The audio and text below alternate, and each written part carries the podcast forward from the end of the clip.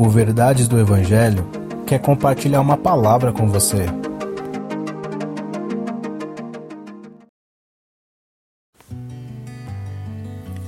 Efésios capítulo 5, versículo 2 E vivam em amor, como também Cristo nos amou e se entregou por nós, como oferta e sacrifício de aroma agradável a Deus. A ordem iniciada no verso 1 é para imitarmos a Deus. Por isso, a forma de imitar é reproduzir em atitudes.